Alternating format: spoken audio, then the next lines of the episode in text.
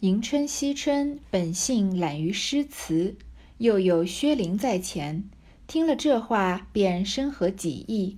二人皆说即是。探春等也知此意，见他二人乐服，也不好强，也不好强，只得依了。应笑道：“这话也罢了，只是自想好笑。好好的，我起了个主意，反叫你们三个来管起我来了。”宝玉道：“既这样，咱们就往稻香村去。”李纨道：“都是你忙，今日不过商议了，等我再请。”宝钗道。也要议定几日一会才好。探春道：“若只管会得多，又没去了，一月之中只可两三次才好。”宝钗点头道：“一月只要两次就够了。拟定日期，风雨无阻。除这两日外，倘有高兴的，他情愿加一社的，或情愿到他那里去，或复旧了来，亦可使得，岂不活泼有趣？”众人都道。这个主意更好。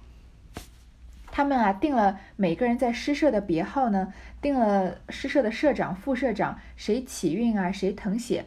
接下来呢，又定了呃要多长时间开一社。最后啊，经过宝钗的建议，一个月开两次社是雷打不动的。然后呢，在这两次之外，即兴的，如果有人想要再开一社呢，嗯，就临时再开也可以。探春道。只是原系我起的意，我须得先做个东道主人，方不负我这姓。李纨道：“既这样说，明日你就先开一社如何？”探春道：“明日不如今日，此刻就很好。你就出题，灵州县运，偶谢兼长。”迎春道：“依我说，也不必随一人出题县运，尽是拈阄公道。”因为起诗社这个事啊，大家的诗性都起来了。这个时候再说李纨，再说呃，探春就说，既然是我做的，我起的诗社是我发起的，那我先做东道主啊。李纨就说，那你明天开吧。但是呢，谁能等得及啊？这个嗯，不能失去已经被挑起来的兴头。所以呢，探春就说，不要明天了，就今天吧。然后就说啊，按照我们刚刚规定的，灵州就是迎春限运。偶偶谢就是惜春兼场，结果迎春说呢，也不用我来献运了，不如就抓阄吧。李纨道：“方才我来时，看见他们抬进两盆白海棠来，倒是好花，你们何不就咏起它来？”迎春道：“都还未赏，先到作诗。”宝钗道：“不过是白海棠，又何必定定要见了才做？”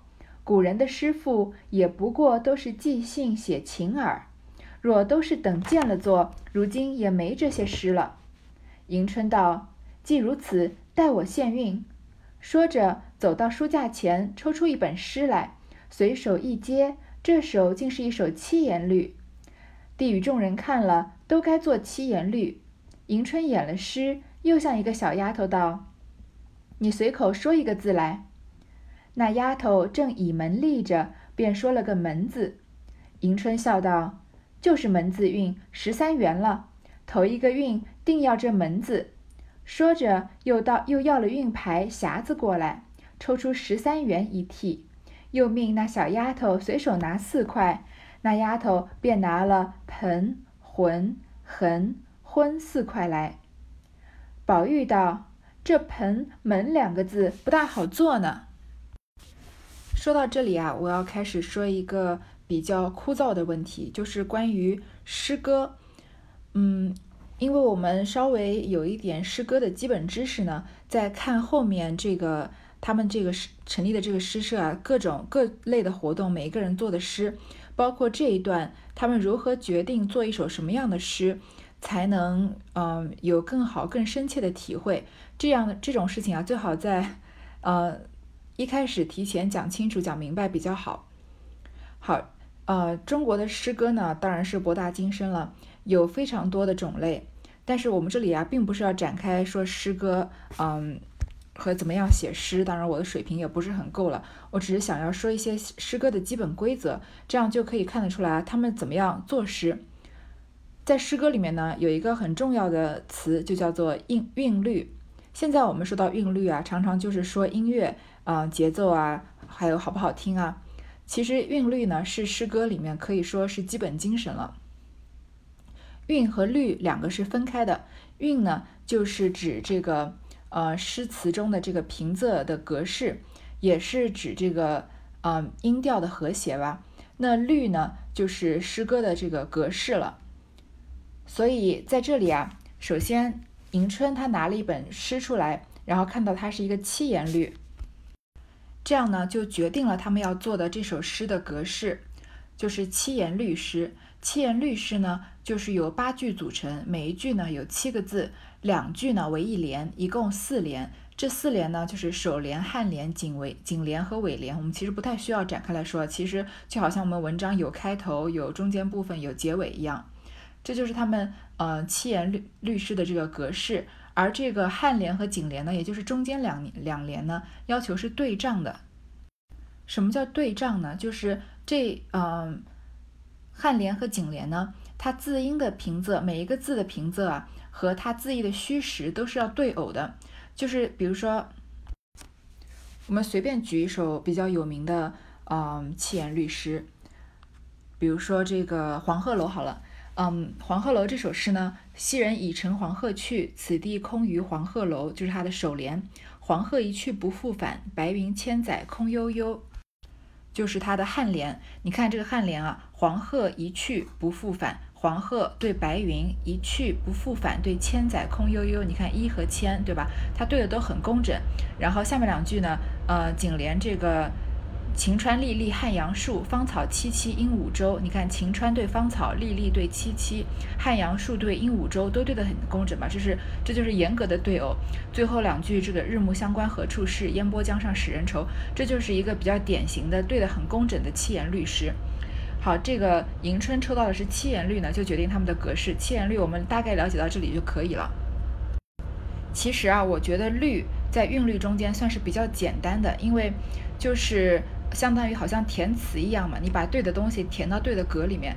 那律这个诗歌里面更难的是什么呢？我我个人认为啊，我认为韵比律要难，因为韵啊有更严格的，有比较应该应该说律比较严格，但是韵呢是比较呃自由的，但是它要有是因为有韵，所以一首诗念起来才有美和不美的分别。什么是韵呢？首先。首先啊，韵有这个声调的平仄之分，在中国古汉语里面有四种声调，是平赏去入。嗯，我们现在是一二三四声啊，但是平赏去入并不是对一二三四声的。在现代汉语里面呢，已经没有这个入声了，只有平声、上声和去声。那普通话的第一声和第二声呢是平声，是阴平和阳平，就是啊啊是平声，是呃这个。第三声呢啊是上声，然后第四声啊是去声，所以呃这个上和去呢是仄声，呃好，我们不太需要了解到这么深入啊，反正就是韵律呢有分平赏去入的韵，呃这个韵呢要讲究啊，这个平声和仄声要协调，这是韵之一，还有一个韵呢就是要押韵，就是在同韵的字啊要在适当的地方要有规律重复的出现。这个适当的地方一般就是指停顿的地方，也就是呃，比如说这七言律诗啊，每一个呃每七个字，每第七个字要押一个韵，或者是呃两两要押韵，对吧？因为有这个押韵啊，所以诗呢就会出呈现一种音乐感，会有一种韵律美。嗯，如果用的不好呢，就有一种生拼硬凑硬凑的感觉。我们再回到我们刚才说的这个《黄鹤楼》这个七言律诗啊。应该不是说第七个字押，好像是第十四个字押吧？你看，呃，此地空余黄鹤楼，白云千载空悠悠，芳草萋萋鹦鹉洲，和烟波江上使人愁。这个楼、悠、洲、愁四个都是押了韵的。但是押韵啊，是一个比我刚刚讲的还要更广泛的概念。有些韵呢是只押它的韵基，有些韵是连声调也要押的。所以，但是我们这里只要了解到。嗯，押韵基就可以了，就好像元春抽了这个呃韵啊，十三元，十三元，等会儿再说。他拿了四块，四块是盆、魂、横、昏，你看都是押了这个 n 的韵，对吗？如果你要跟我说啊，盆、横、昏可能是押 n 的韵，但是魂不是啊，魂是 u n n 的韵，对吗？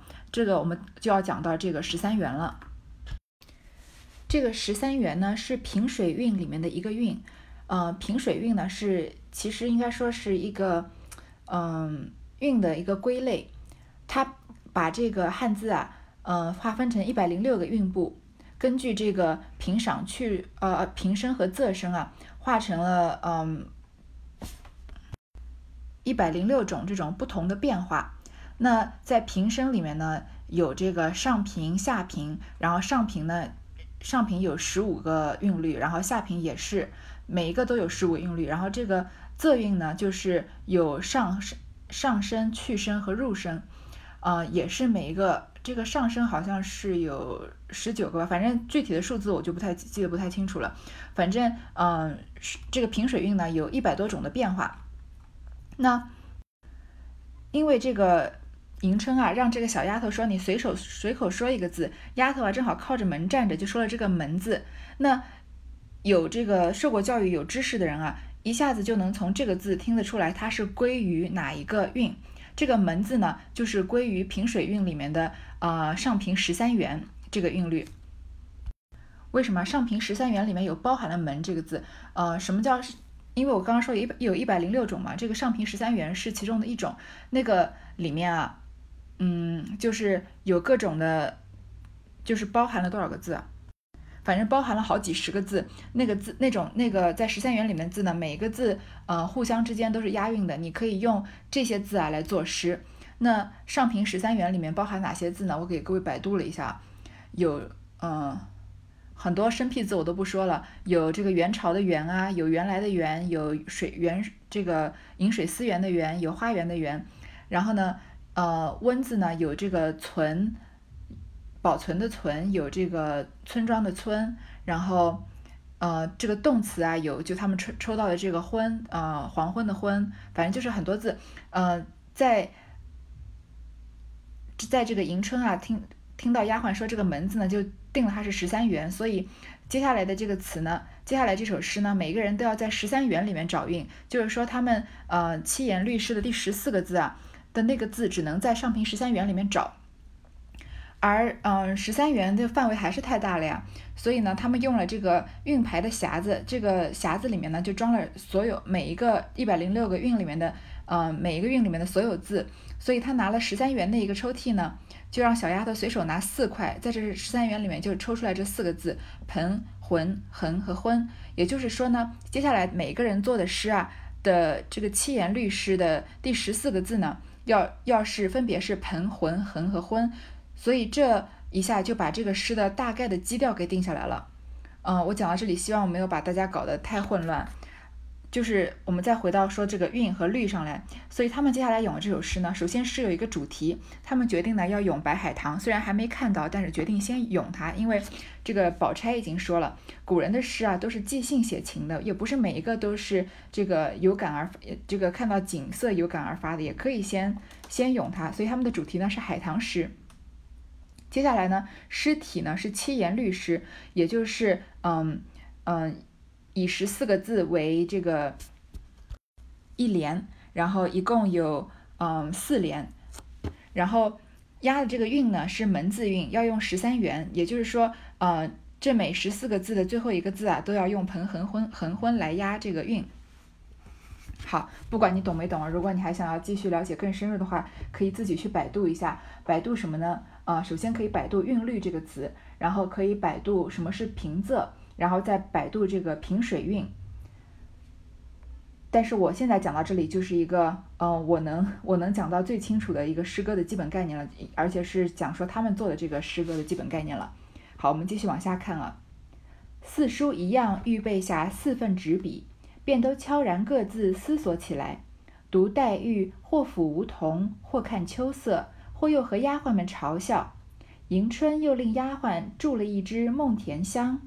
原来这梦田香只有三寸来长，有灯草粗细，以其意境，故以此境为限。如香径未成，便要罚。大家都开始想要怎么写这个七言律的海棠诗了。但是林黛玉这个人呢，她有点骚包，然后呢，她就是故意不写，或者看风景啊，或者看梧桐，又跟丫鬟们开玩笑。其实啊，她肯定一边在开玩笑，一边也在思考。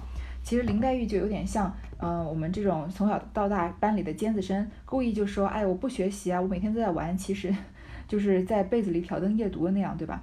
因为他就是很想要表现自己比别人的文采要出众，不太需要像别人那样费费尽心思的思索。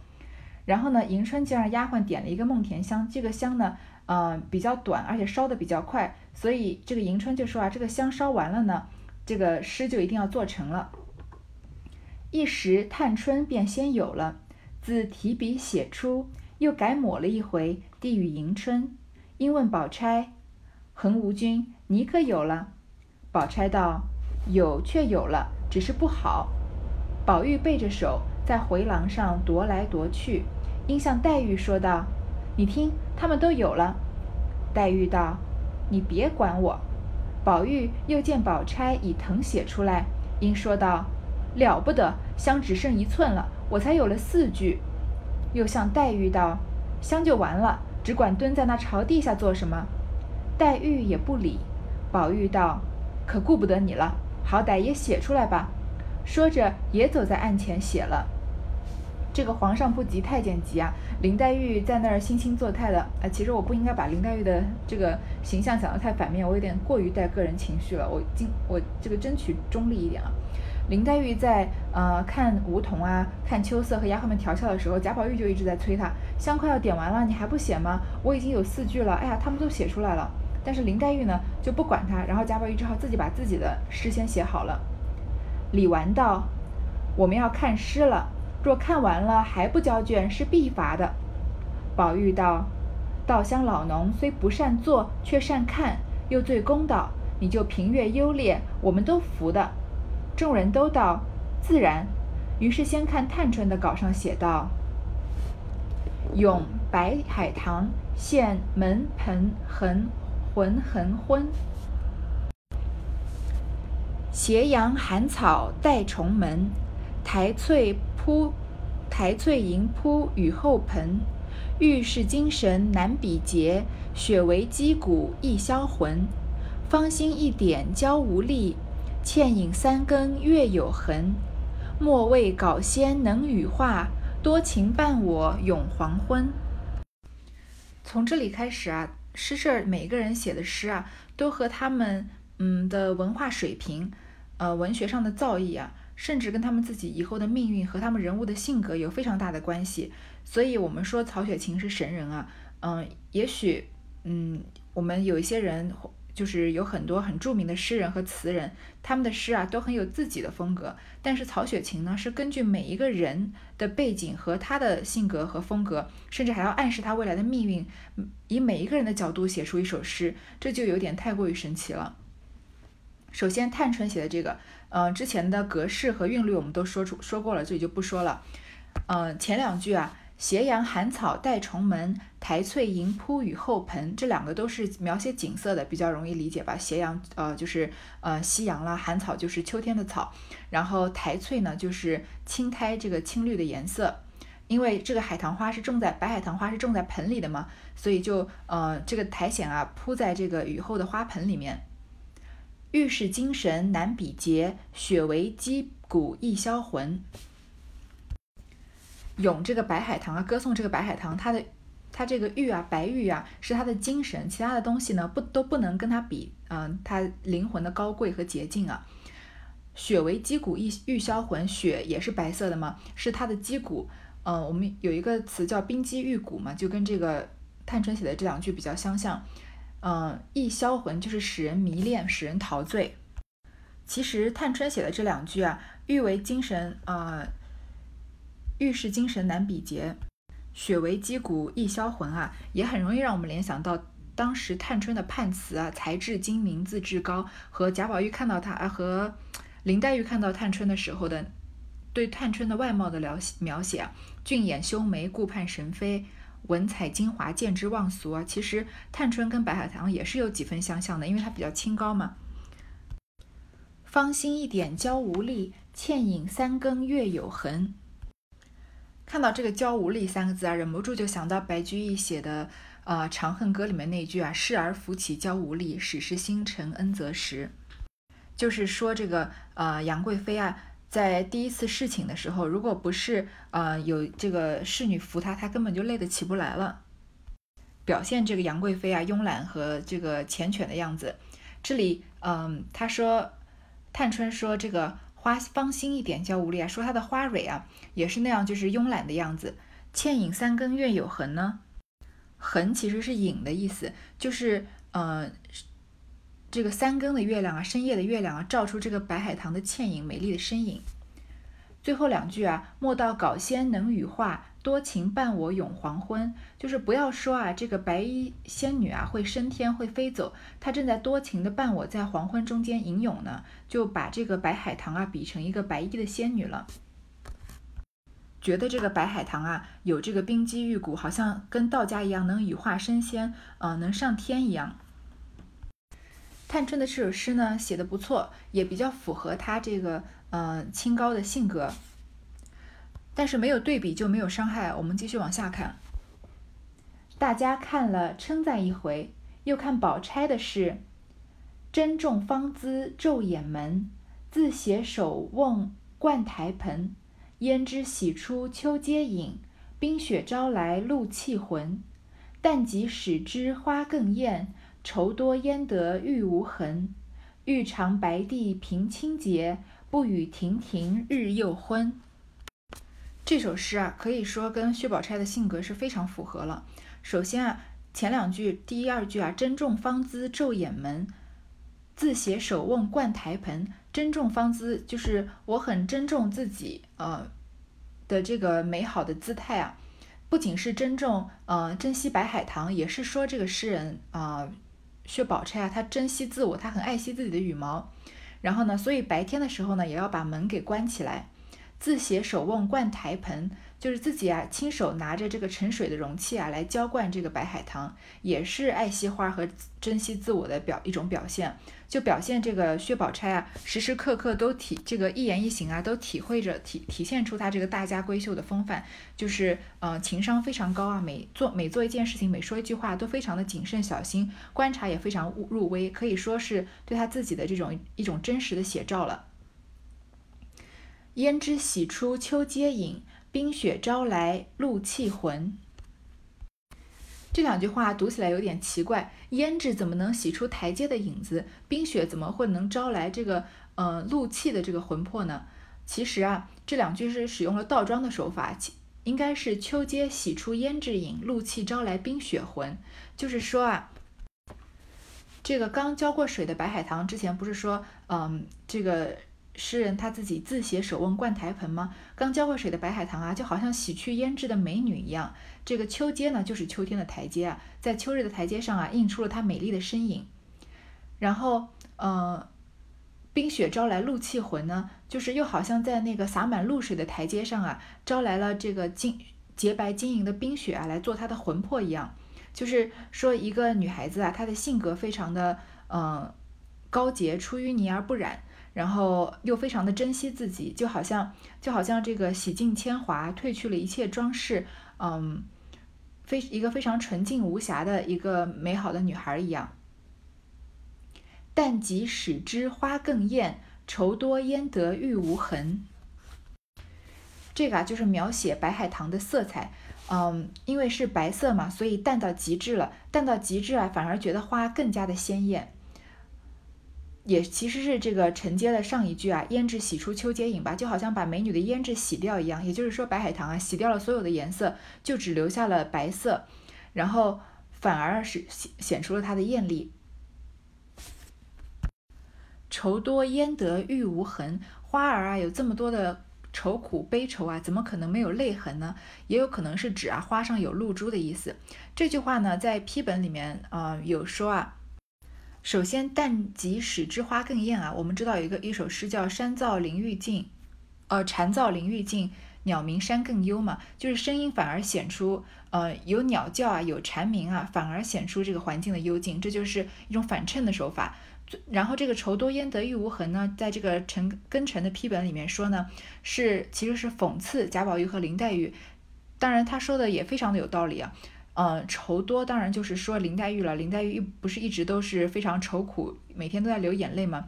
因为愁多玉上怎么可能不留痕迹呢？这个玉也有可能是说贾宝玉的玉，但是它表面上是说的这个海棠花像玉一样的洁白无瑕的白色，上面有这个露珠啊，其实是讽刺贾宝玉和林黛玉两个人这样，嗯，互相可以说在精神上面互相折磨又互相依赖的这样的感情啊。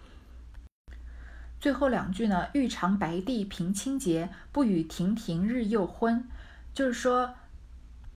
这个白帝啊，其实就是大自然的意思。说这个白海棠啊，她愿意以自己清洁的自身啊回报大自然，然后她亭亭玉立呢，默默不语，迎来了又一个黄昏。其实这也是薛宝钗内心的写照。他经常在林黛玉和贾宝玉啊你侬我侬两小无猜，或者在争吵的时候，他经常出现。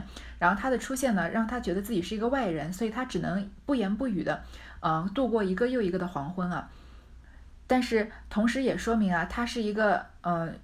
这个薛宝钗虽然在在这个林黛玉和嗯贾宝玉的故事里面不能有姓名啊，但是她又是一个很珍重、很爱惜自己的人，所以她不愿意掺和这些这个俗世间的事情。这就是薛宝钗写的这个海棠词、海棠诗。你你看这个薛宝钗的海棠诗，在跟前面的探春来比啊，就感觉薛宝钗明显从境界上更高了。因为探春啊前面有比较嗯。这个平淡的写景色，而薛宝钗呢，每一句啊都这个透露了诗人和海棠花的这个精神和嗯他的气节。李纨笑道：“到底是横无君。”说着又看宝玉的，道是：“秋容浅淡映重门，七节残成攒成雪满盆。初遇太真冰作影，捧心西子玉为魂。”晓风不散愁千点，宿雨还添泪一痕。独倚画栏如有意，清真怨笛送黄昏。这个海棠花是秋天开的嘛，所以前面呃薛宝钗也会说到秋节，秋天的阶梯。嗯，贾宝玉这前两句啊，就是秋容浅淡映重门，呃，也就是指这个白海棠花在秋天深深浅浅的开着，跟这个门啊，呃。轻轻把这个门掩映住，七节攒成雪满盆，呃，攒成雪满盆或者攒啊，攒就是这个呃簇拥的意思。七节攒成呢，就是花在这个枝上啊，层层而生，一层接着一层。前面讲这个石榴花也是这样嘛，开的非常的繁盛，嗯，攒成了雪满盆，其实就是以雪啊来比喻海棠花，就好像嗯海棠花一层一层的堆在花盆里面，就好像是嗯。很厚的雪堆在花盆上一样。初遇太真冰作影，捧心西子玉为魂。这两句啊，就大有深意了。太真啊，其实就是杨贵妃，因为杨贵妃我们知道她是字玉环，但她的号呢是太真，所以这个唐玄宗啊，他赐予了华清池嘛。嗯，这个贾宝玉在前面不是曾经把薛宝钗比作杨贵妃，然后导致薛宝钗很生气大怒吗？但是他这里又写了这两句啊，初遇太真冰作影，其实也好，好像也是在咏百堂，呃，白海棠，说这个杨好像是初遇的杨贵妃啊，那么柔媚的样子。那捧心西子呢？西子就是西施了，呃，这里啊，也就是指好像是林黛玉一样，因为林黛玉不是呃西施捧心，我们不是有个成语叫东心东施效颦。东施效颦吗？因为西施她心痛的时候都捧着心皱着眉，那林黛玉呢也是常年都有这个很病弱的样子，所以就呃说啊，捧心西子玉为魂，以这个西施的嗯魂魄啊，好像也在这个白海棠里面凝结了。这两句啊，嗯，表面上是在说啊，嗯，一个美人的形，一个美人的神，其实就是说，嗯，其实在他诗背后的意思呢，就是。薛宝钗和林黛玉的一个对比，同时呢，薛宝钗呢只是一个影，是她的，是她的外形，而她的魂呢是林黛玉，也就暗示啊贾宝玉的这个嗯内心啊跟林黛玉是相通的。我在这里多提一句啊，虽然他们的每一个话都有暗示他们嗯个人的性格高贵，或者是暗示他们的心意，但是在《红楼梦》的局中人呢，并没有这样的意思，而是曹雪芹啊掩藏在诗里面的，给我们嗯有一点。怎么说？给我们的读者留的一些线索，就好像在嗯，这个春春春节的时候，大家做这个元宵灯，嗯，猜花灯谜的时候，嗯，贾政呢只能隐隐的感觉出不对，但是我们解读呢能解读出这些女孩子的命运。同样啊，大家在嗯做海棠诗的时候，以及后面的一些诗的时候啊，在这里林黛玉或者薛宝钗绝对不会跳出来说，哎，你怎么又说我是呃杨贵妃啊？你怎么说我是捧心虚西子欲为魂啊？你有没有这个？嗯，讲不讲道理啊？有没有礼节啊？不可能的，因为他们是局中人，他们并不会想到，嗯，我们所能看到的这些东西，这只是曹雪芹放在诗里面给我们的一个嗯暗示。好，晓风不散愁千愁千点，宿雨还添泪一痕。就是一阵微风啊，吹不散这个花，好像含着愁一样的这个千点的忧愁。宿雨呢，就是一夜的雨啊，又把又给花添了一抹泪痕，也就是花瓣上啊有了这个雨滴，本来就有露水嘛，又集结了雨雨雨滴，所以泪呢又多加了一点。独倚画栏如有意，轻沾怨笛送黄昏。如果啊花像人一样这么孤苦啊，独自倚着这个栏杆的话呢，那如果。白海棠啊，你也有这样的愁怨的话呢？那轻沾怨笛，沾就是嗯洗衣服、倒衣服用的那个石头，然后笛声嘛，一般都比较悠扬，所以就跟离别有关。嗯，就说啊，嗯，让这个倒衣服的石头啊和这个幽怨的笛声啊送走黄昏吧。这个诗写的好不好呢？我个人是觉得写的很好，就是有一点点流于俗气，但是在《红楼梦》里面呢，大家觉得写的一般啊。大家看了，宝玉说探春的好，李纨才要推宝钗这诗有身份，因又催黛玉。黛玉道：“你们都有了。”说着提笔一挥而就，至与众人。嗯，大家看了宝玉的诗呢，并没有做什么评价。呃，可可见宝玉他他们觉得贾宝玉写的一般啊。贾宝玉觉得探春写的最好，李纨呢就是要推说宝钗这个诗写的好。其实贾宝玉说探春好呢。有什么原因呢？因为他做所有事情都要向着林妹妹。如果嗯在这里面啊，薛宝钗赢了，那林黛玉呢肯定会吃醋，会嫉妒。所以在林黛玉还没有做出这个诗的时候，他怕林黛玉做不出来嘛，因为林黛玉在那边看花看草，跟丫鬟说笑，所以他在这里啊就首推探春的好。其实，嗯，我觉得明眼人都能看出来，薛宝钗这首诗写的比较比较好。当然也是见仁见智的事情。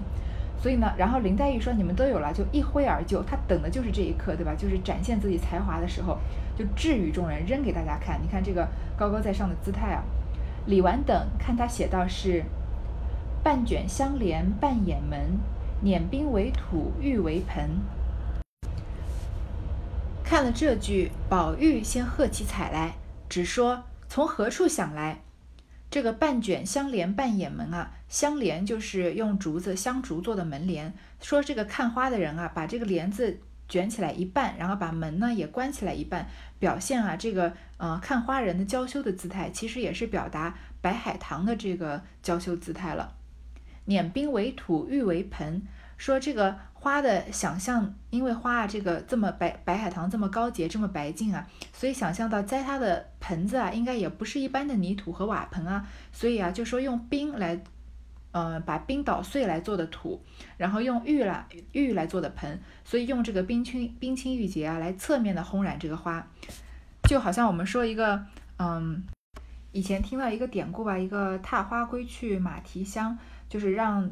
各个画家来画画，然后有些人，嗯，把这把这让这个这个题目是“踏花归去马蹄香”，有些人画了很多的花，然后马在中间，嗯，踏着花瓣啊，或者有有一个人骑着马在花上走啊，嗯，或者是这个骑马的少年啊这样的。但是，呃，画的最好的那个独具匠心的人呢，是呃着重在这个马蹄“踏花归去马蹄香”的“香”字，在呃马蹄中间啊画了一圈的蝴蝶。这个就跟林黛玉的这个经嗯思路啊比较类似，说这个大家都在称赞啊，这个白海棠，白海棠怎么好啊，怎么高洁啊，怎么好像飞仙一样啊？但是林黛玉呢，前两句啊先岔开来写这个盆和土，她没描写白海棠啊，也没有描写，就是没有直接描写白海棠，就写了盆土和看白海棠的人。就说这个白海棠啊，这么高洁，这么美好，它不可能是用普通的土和盆啊，一定是用冰做土，玉做盆的。这两句写的真的很妙。又看下面道：“偷来梨蕊三分白，借得梅花一缕魂。”这两句啊就更妙了，尤其是这个偷字和借字啊，这个梨蕊和梅花啊都是白色，嗯，说啊这个白海棠啊白净好像梨花，风韵又跟梅花一样，但是他说的又特别巧妙，特别别致，是说偷了李蕊的白净和借了梅花的魂魄。众人看了也都不禁叫好，说果然比别人又是一样心肠。又看下面道是。月窟仙人逢稿绝，说错了，不是绝，是妹啊，一妹的妹。嗯，月窟月窟仙人逢高妹，秋闺怨女试啼痕。娇羞脉脉同谁诉？卷倚西风夜已昏。后四句啊，写的感觉就不如前四句了。这个月窟月窟仙人，古人都认为啊，仙人大多数都住在这个洞窟里面，就是在。嗯，月亮中月月光映染下面的仙境啊，里面有什么呢？逢稿妹衣妹，嗯，妹就是衣服的袖子一样，就是好像有仙人白色的袖子的痕迹。秋闺怨女试啼痕，这就是比较嗯比较典型的秋呃闺怨了。闺怨诗在啊深闺中啊，嗯寂寞的女孩子啊，轻轻地擦拭着自己的泪痕。最后呢，娇羞脉脉同谁诉？自己的娇羞啊，跟有谁能知道呢？我的心情有谁能知道呢？卷倚西风夜已昏，不知不觉啊，在西风吹着的时候，我在疲倦的时候啊，夜色已经进入黄昏了。最后四句啊，写的就有点普通了，没有前面四句，嗯，这个精妙啊，而且感觉林黛玉的这样看，林黛玉的格局又比较小了，因为她毕竟又写成了闺怨诗。嗯，所以这样比起来呢，确实是感觉薛宝钗写的最好。最后，呃，《红楼梦》这个第一次诗社集结写出来、选出来啊，谁的诗写的最好呢？我们下一次再说。这回因为啊稍微讲解了一下啊古诗词的基本原理，所以稍微啰嗦了一些。嗯，但是我认为稍微讲一下基本原理也是比较重要的。好，这回就先到这里。